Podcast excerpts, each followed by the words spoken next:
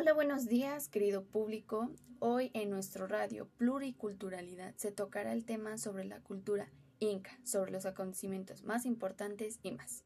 Recuerden que la cultura es el aprovechamiento social del conocimiento. Acompáñenos a este pequeño resumen de todo lo que sucedió durante ese periodo.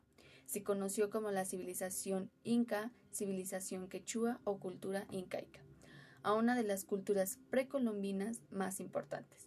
Esta misma floreció entre los siglos XV y XVI. Se extendía desde la costa pacífica sudamericana hasta las cimas andinas y desde los actuales territorios del Ecuador, Colombia y Perú hasta los de Bolivia y parte de Chile y Argentina.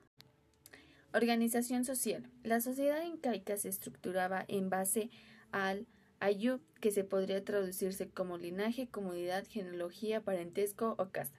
Cada ayub tenía un curuca o jefe que liberaba al resto por ser un anciano sabio, y un siche guerrero y comandante elegido entre los pobladores más fuertes.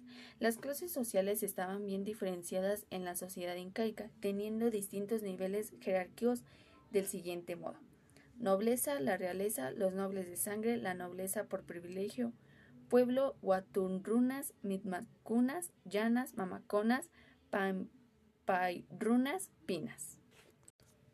La cultura en esta religión formaba parte importante de la cantidad y de sus festividades. Eran politeístas y panteístas. Se concentraban con los fenómenos naturales como el sol, Inti, la luna, Mamaquilla, el relámpago, Cuchilla, entre otros.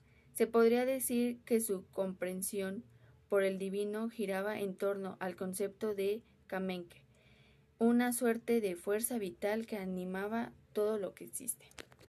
Bueno, querido público, espero que les haya gustado esta cultura. Este es creo que una cultura muy importante por origen, ubicación, economía, religión, organización, ¿no?